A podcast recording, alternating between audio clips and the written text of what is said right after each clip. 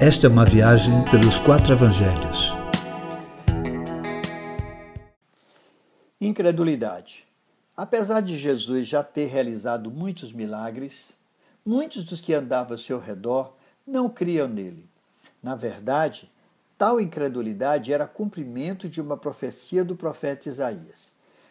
Mas é bom que se diga que tal profecia não vaticinou a incredulidade daquelas pessoas, mas apenas falou de algo que aconteceria, como uma espécie de visão do futuro.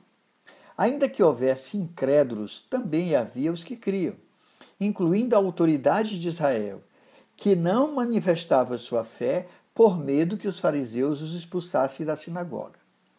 Querido, quem crê e não confessa sua fé diante dos homens, temendo reações adversas, entra no grupo daqueles que Jesus falou que amam mais a glória dos homens do que a glória de Deus. Jesus então levantou a sua voz com muita autoridade e afirmou que quem nele crê deve crer também no Deus que o enviou. O que Jesus fez foi denunciar os judeus que diziam crer em Deus porém não criam nele, deixando claro que não era possível crer em um sem crer no outro.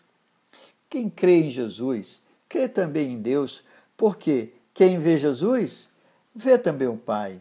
Ele é a luz do mundo, a fim de que quem nele crê não viva nas trevas da incredulidade.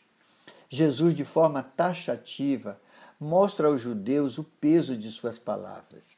Eles davam importância ao livro sagrado da lei, mas agora deveriam dar maior importância às palavras do Mestre. Quem guarda as palavras de Jesus não é julgado por ele, mas por essa palavra. Há uma relação bem clara entre ouvir e crer nas palavras de Jesus. Ele afirmou que a sua palavra é quem julga os que não creem pois sua palavra não é produto de si mesmo, mas produto do próprio Deus, quem o enviou. Ele é quem determinou que fossem ditas tais palavras.